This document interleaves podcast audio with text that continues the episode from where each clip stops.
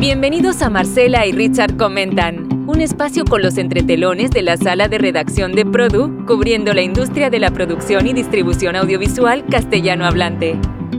Bien, de nuevo una edición más eh, con Marcela Tedesco desde Buenos Aires. Marcela, ¿qué tal? ¿Cómo estás? Hola Richard, ¿cómo estás? ¿Desde dónde estás?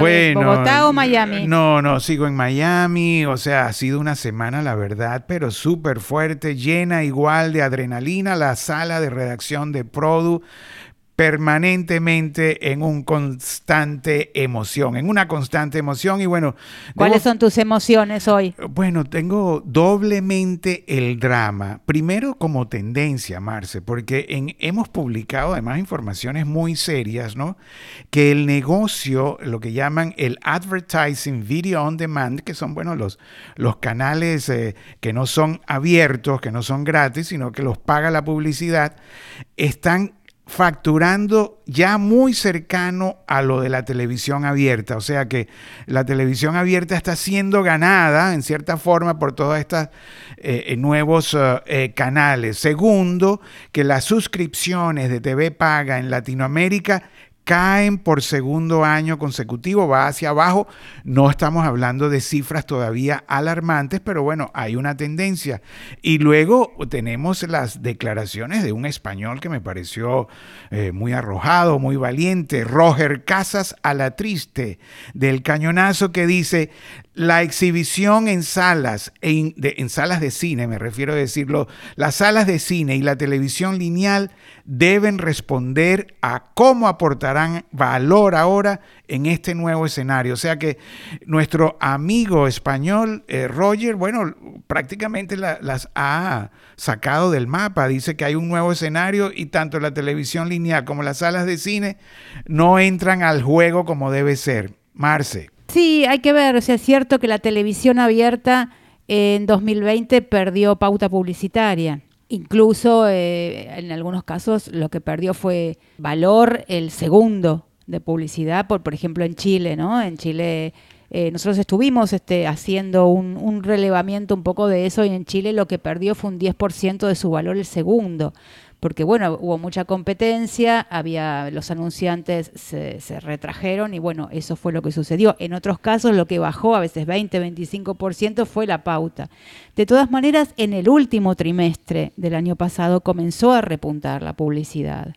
Por ejemplo, Jimmy Arteaga de Guapa, él me dijo que el repunte que hubo en el último trimestre del 2020 ayudó, esa subida, ayudó a salvar el año y Eric eh, Jurgensen de América TV de Perú, él dice que bueno, él considera que en 2022 el pastel podría ser similar al de 2019. Una parte se fue a digital, pero otra parte simplemente fue anunciantes que no invirtieron lo mismo, la misma cantidad de, dinero. Bueno, eh, yo siempre, Marce, siempre recuerdo y siempre lo digo lo que decía nuestro querido eh, amigo Alejandro García Ramón, que en paz descanse, que él dice, nunca, nunca la televisión abierta va a desaparecer, sencillamente porque es gratis y va dirigido a, una, a unos segmentos de audiencia que no tienen poder adquisitivo, pero que bueno, que compran jabones, impulsan la, impulsan la compra de productos masivos de limpieza para la casa.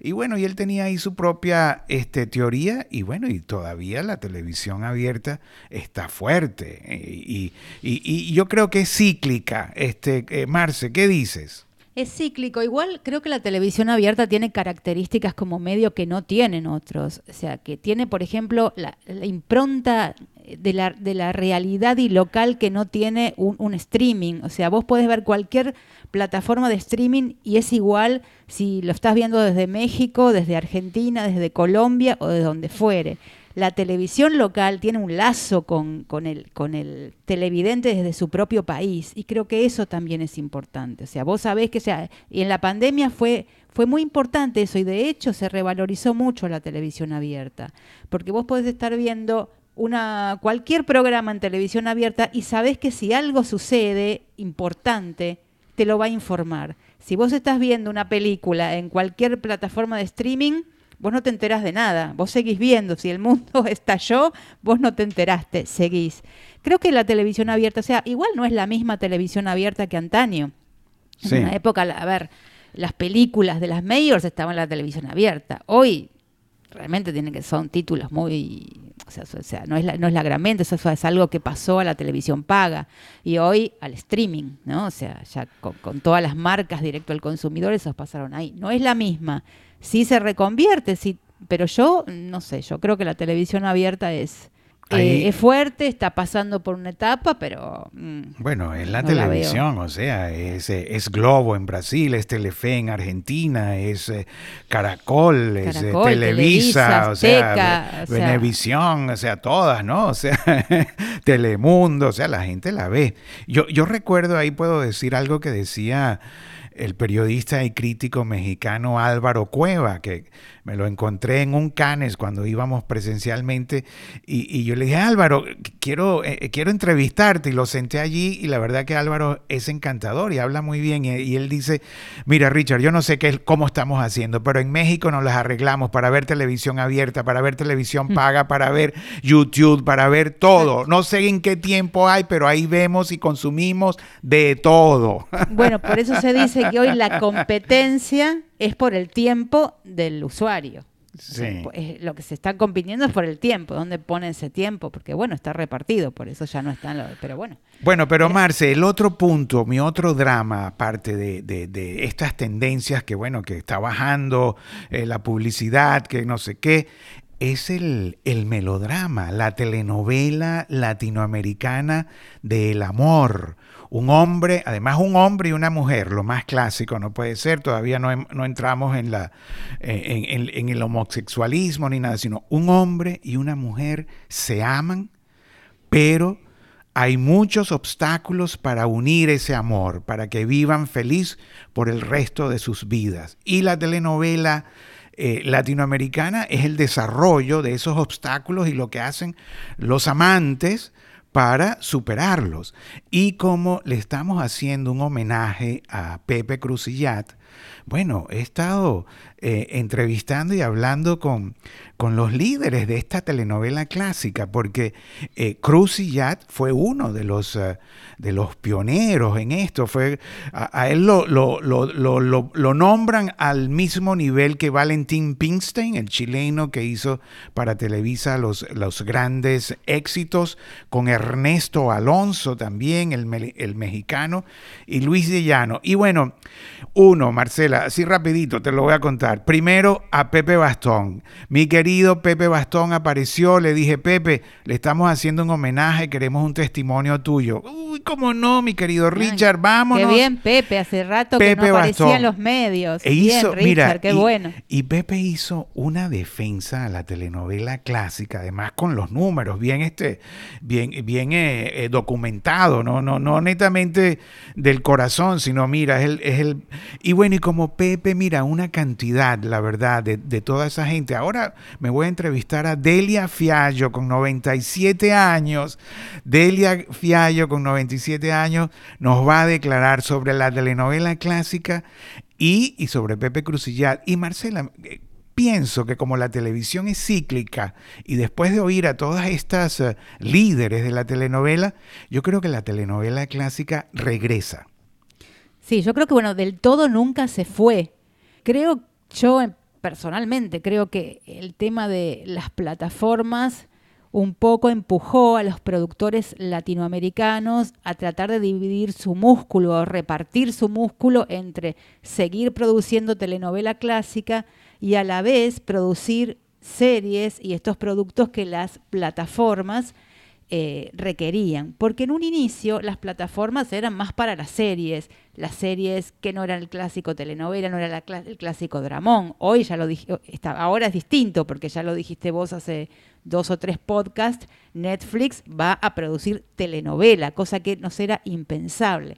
Yo creo que entonces América Latina hizo eso, repartirse, tratar de poner un poco de músculo en producir series. Salieron series maravillosas como, no sé, La Jauría, Monzón, Dime quién soy, más recientemente de Telemundo y Movistar. De hecho, cuando nació Telemundo Global Studios, al mando de Santana fue para hacer formato corto. Entonces, claro, un poco se resintió la producción de telenovela clásica, dramón largo, ¿no? Porque también ya lo hemos dicho, decimos que, bueno, la telenovela tiene que ser más dinámica, más corta, eh, y al final las turcas son largas, eh, lentas y dramatísimas y tienen un super éxito.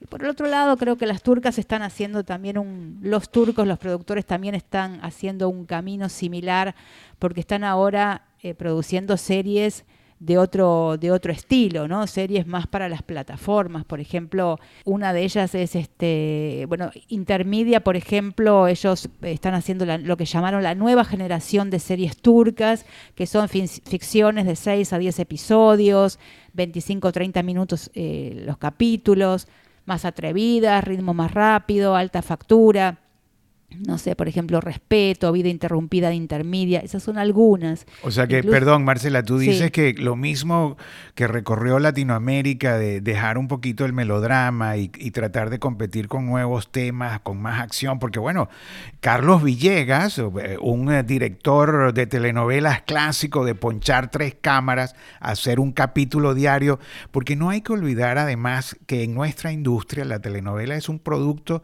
industrial que funcionó y que le funcionó al programador porque eh, eh, tenía un presupuesto económico. Bueno, Carlos Villegas ahora eh, hace series y ahora cada escena la pasa dos veces, como él, como él mismo dice, eh, la pasa quiere decir que la repite dos veces, pero con diferentes puntos de cámara y lentes y una sola cámara. O sea, esa, e, ese estilo de la telenovela clásica, además del, del, melodrama, del amor casi imposible entre dos personas con unas malas, y, bueno, eh, además estaba acompañada por una, un formato técnico que funcionaba muy bien, que era, eran tres cámaras a la vez que se ponchaban y bueno, y casi eh, se editaba en el mismo momento en que se realizaba. Y yo después de oír a todas estas celebridades, como te digo, incluyendo a, Pepe Bastón, y que, que, bueno, que fueron hombres que, que, que impulsaron la telenovela como negocio y ganaron muchísimo dinero y, les dio muchísimo dinero a, muchos broadcasters. Este formato ahora con gente más inteligente, con unas nuevas tecnologías que se pueden hacer ponchando igual tres cámaras, pero ya no en de los años 60, sino de los 2010 y en adelante, yo creo que se pueden hacer maravillas. Yo creo que estas nuevas generaciones de realizadores, uniendo las técnicas clásicas de la telenovela eh, clásica, inclusive los mismos formatos, hacerla ponchando a tres cámaras y preeditando, creo que es una salida para los broadcasters económica porque la temática, claro, estamos hablando ahora de, de unos temas todavía mucho más actualizados, pero el mismo melodrama del amor. Exacto, el mismo melodrama, los mismos ingredientes, el amor, la traición, son todos esos ingredientes dramáticos que hacen a una telenovela y que la verdad además, bueno, para un programador lo sabemos harto, ¿no? Que un, éxito de 120 episodios que te mantiene la programación seis meses, bueno, es este es, es, ideal, ¿no? Para un eh, mira TV Globo a Mauri Soares dijo hace poco, director de Televisión Globo, em, en un upfront, que Televisión TV Globo logró mantener la audiencia y la pauta publicitaria gracias a las novelas de librería. Y de hecho, si nos ponemos a revisar un poco los canales abiertos, que han eh, reprogramado telenovela, Chile, Perú, Argentina, Colombia, a todos les ha ido excelente con aquellas novelas tan... México, México, incluso, o sea, todos están este, haciendo, eh, reprogramando su library, ¿no? O sea, Pedro el Escamoso, Betty la Fea, Betty, Betty, la Fea inclusive... Fue impresionante. No, y es interesante porque yo siempre recuerdo a Carlos González, que en paz descanse, en su momento de Betty la Fea, que decía, eh, eh, porque Betty la Fea estaba hecha con muy poquito presupuesto y, la, escenografía no era del otro mundo. Y, Carlos me decía, viste Richard, que la gente no ve escenografía ni tecnología, la gente ve historias y personajes. Entonces, bueno. La historia es fundamental. O sea, bueno, te, quiero decir esto porque como la televisión es cíclica, yo pienso, después de, de esta semana de hablar con estas celebridades, que la telenovela clásica nuestra latinoamericana regresa, Marce. Regresa, sí. Nunca se fue del todo. Yo creo que hubo esto, ¿no? Que hubo que repartir un poco el músculo. Y bueno, o sea, salieron cosas excelentes, y, América Latina demostró que puede también hacer otras cosas además de telenovela, pero también quedó demostrado que bueno, que la telenovela hace falta y hay que volver a, producir más cantidad y además es un producto bueno que le da trabajo a mucha gente, ¿no? Y que, que América Latina ha sido o sea, tal vez hay que recuperar ese lugar en algunos territorios, como Europa del Este, ahí sí, donde ha ganado el dramaturgo. Marce, también tengo otro punto que quería este, remarcar, que es nuestra querida Fidela Navarro, la española que fue becada eh, para hacer un máster en la Universidad de Guadalajara. Llegó allí, bueno, y como es una mujer activa y de movimiento y que conecta, eh, creó allí mismo la Escuela de Periodismo de la Universidad de Guadalajara. Hay mucha gente que no sabe la historia de Fidela, pero Fidela cuando llegó a Azteca ya, ya tenía eh, esto que yo te estoy diciendo, una carrera académica, tenía una carrera de industria, había creado canales, había inclusive participado en la nueva ley de medios que se hizo en México, trabajando en el Senado de la República Mexicana. O sea, llegó con un... Y además, este, eh, era, era estudiante de música y, y concertista, tocaba el clarinete. Bueno, esto es toda esta mujer Fidela Navarro, pero lo que quería este, remarcar de ella, subrayar, es que dijo que la vara, la vara de las exigencias internacionales, cada vez más sube, o sea, sube cada vez más la vara de las exigencias internacionales, pero no las inversiones. Entonces estaba como, como en cierta forma, había ahí un, tono de protesta diciendo, bueno, cada vez nos exigen más. En América Latina estamos hablando, bueno, porque ahí hasta eh, presupuestos de 13 millones de dólares por episodio, como tuvo The Crown, y bueno, pero en América Latina se exige, se exige, se exige, pero no se le sube el presupuesto. Eso fue lo que le entendí a Fidela y hacía como un llamado sutil a todos los productores de series que se enfrentan a las plataformas que en estos momentos son las grandes inversionistas del contenido latinoamericano. Este, ah, bueno, no dijo la palabra protestar, pero a unirse y, hacer un solo frente para también subir la sala, la vara, perdón, de la inversión latinoamericana. Claro, más inversión para poder responder a semejante exigencia, porque si no, no hay forma de competirle a The Crown, ¿no? O sea, sin, mayor presupuesto. ¿Qué más, Marcela? ¿Qué tenés por allí? Yo tengo algo de Chile. A ver. Chile sucedió, a mí Chile me encanta porque es un mercado muy dinámico que da cambios bruscos y que sorprende. En Chile, eh, Mega, hace cinco años, desde julio de 2014, es el canal líder, pero en febrero Chilevisión le arrebató el liderazgo, la cima, y ganó. Ganó tanto en el rating general como en el rating comercial. En Chile se habla mucho del rating comercial también. Chilevisión ya llevaba seis meses liderando este rating, que eh, eh, específicamente es de hombres y mujeres 25-64 años ABC, que es el que le interesa a los auspiciadores. Pero la noticia es que Chilevisión le arrebata también el liderazgo en el rating general. Chilevisión, Warner Media ha estado haciendo todo un trabajo ¿no? con el canal y tiene sus pilares son Yo Soy de Vanilla y La Divina Comida, que la hace Tironi, Cuarzo, a quien vos recientemente le hiciste una nota, es un formato de, Cuarzo.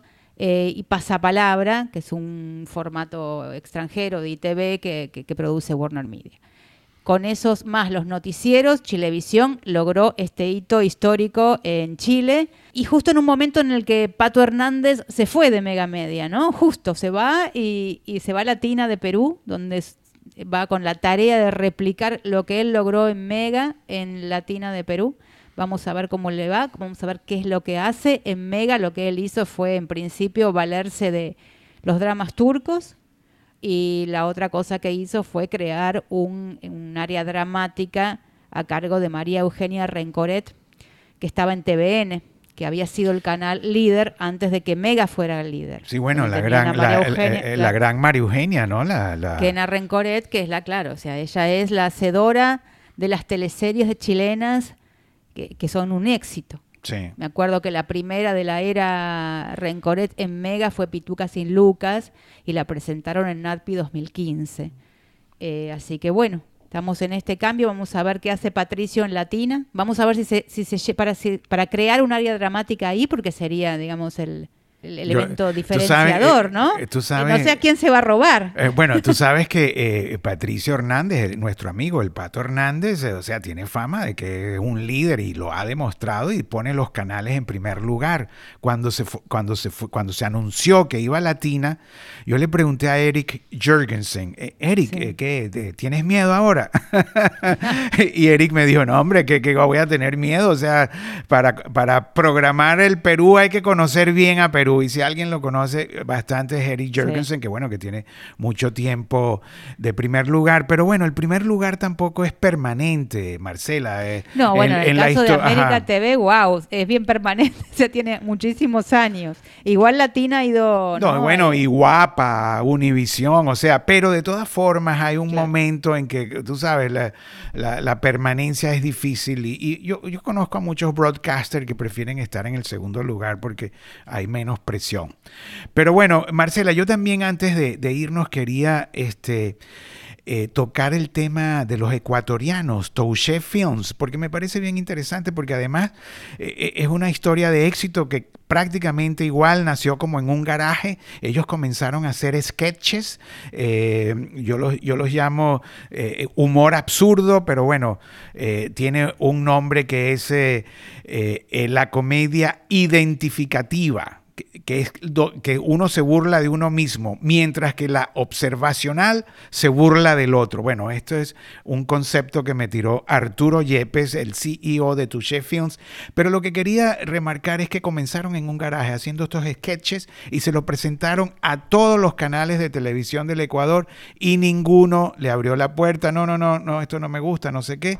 Crearon su propio canal en YouTube, Enchufe TV, y al mes tenían 4 millones de, vistas de, sus sketches con esta comedia absurdo, absurda, como yo la llamo, porque es un humor, la verdad, es un humor encantador porque eh, eh, es realmente eh, ilógico, pero de un, o sea, te engancha, sobre todo a la, audiencia joven. Bueno, este canal Enchufe TV en estos momentos tiene 25 millones de, audiencia, este, y no son todos jóvenes, ¿ah? porque hay una audiencia eh, eh, arriba de 20 años, y luego no son todos del Ecuador, hay 8 millones en México y bueno, y, el éxito de esto, de este, de Enchufe TV y de sus sketches, eh, bueno, ha logrado de que eh, Endemolshine busque a Touché, de que eh, una empresa española los haya adquirido en una parte,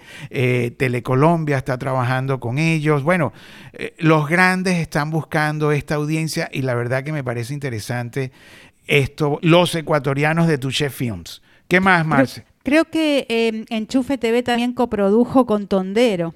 Ellos también, sí, Tondero No, bueno, y, con Dínamo, y con Dínamo. Y con Dínamo, sí, la, sí, empresa ellos son colombiana. Muy. Y yo le dije inclusive, bueno, eh, eh, le pregunté a Arturo, ¿no? El CEO, encantador, son todos genios, ¿ah? Y además no, llegan a 40 años, el, mayor debe tener por ahí 41. Entonces yo, yo, yo le pregunto, pero bueno, y, y, o sea, obviamente la gente está buscando toda esta gente, porque si cuentas los 25 millones en YouTube y más en todas las redes, eh, hay un universo, una masa, como la llaman ellos, de 50 millones de gente. Y yo le digo, bueno, o sea, eh, son ganadores y me dicen, no, esto hay que igual que todo, hay que tocar puertas, hay que hacer presentaciones, hay, o sea, con una humildad que la verdad me llamó la atención, o sea, porque el éxito tampoco viene por la cifra, o sea, hay que seguir tocando puertas y decirles, mire, yo tengo esto, y no necesariamente la gente va a acceder a eso, porque bueno, hay muchas preguntas, bueno, ¿quiénes son?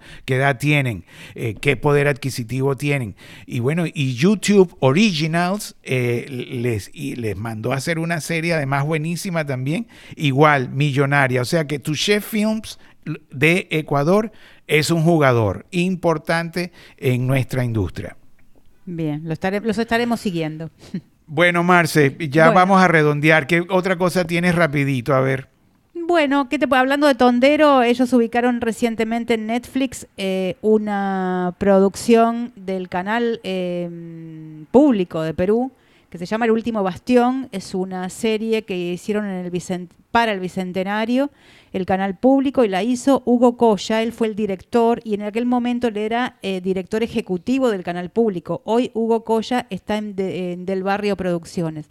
Yo le hice una nota recientemente, me contó cómo había sido todo ese proceso de hacer el último bastión, porque es una una serie de época, una serie que tuvieron eh, que investigar, que hubo equipo de historiadores, que hubo vestuaristas, o sea que se, digamos, hubo, eh, las series históricas son eh, de por sí muy difíciles de hacer, más si lo haces para un canal público, donde por supuesto los, las inversiones, los presupuestos tardan en llegar, estuvieron dos años para hacerla. Sí, mucho ruido, la verdad, el último bastión en Netflix ha, levantado mucho ruido, la verdad, y, y los peruanos muy orgullosos orgullosos de esta serie y más, como tú dices, viniendo de la televisión pública. Marcela, ajá, sí. Me decía eso. Y nada más, lo último te digo, bueno, estaba muy. Él fue uno de. Cuando eh, Red Hastings de mm, Netflix visitó Perú en 2019, iba a decir el año pasado, pero 2020 es como que... como que no, existe. Claro, ¿no? Como que fue un paréntesis. En 2019 fue por apenas 24 horas. Él se reunió en Red Hastings con Miguel Valladares, con quien ya estaba haciendo una, una película en Perú, y con Hugo Coya. Y le pregunté, ¿no? ¿Cómo fue que te llamaron? Y me dijo, sí, mira, me llamaron, no sé cómo, cómo, cómo, cómo resultó, de dónde salió la, digamos, el contacto. Dice, pero él, nos, él me conocía, o por lo menos el equipo lo había informado. Dice, y éramos solo dos, yo pensé que iba a ir a una reunión con muchos productores y no. Bueno, ahí él en aquel momento dice que le habló del último bastión, de todas maneras la venta la hizo Tondero, Cecilia Gómez de la, Cecilia Gómez de la Torre. Y bueno, él está diciendo que muy probablemente hagan eh, ahora con desde del barrio producciones, coproducciones con Netflix. Bueno, eh, ya para finalizar, eh, eh, creo que debemos felicitar a JC Acosta, el jefe de Viacom CBS de la región. La verdad que han hecho un trabajo excepcional de medios en el lanzamiento de Paramount Plus. bueno, en México hicieron un evento con drones, en, en redes sociales, en los medios como nosotros de industria, me imagino que también en los medios masivos. La verdad que muy bien, JC. Si estás oyendo esto, felicitaciones y te deseamos todo lo mejor con tu nuevo emprendimiento de Paramount Plus. Eh, bueno, están mostrando el músculo para competir en, este nuevo ecosistema de plataformas. Inclusive, bueno, salieron ya con 5.000 horas como Produ publicó, Marcela. Así es, 5.000 horas, franquicias importantes, todas las series de Showtime, en fin. Compartirá espacio, ¿no? Como decías, decíamos al comienzo, la pelea por el tiempo de los usuarios, de los televidentes, con otras plataformas, Netflix, Disney Plus, Amazon, HBO Max próximamente. Y Paramount Plus. Y a los que nos encanta ver series y películas, estamos felices.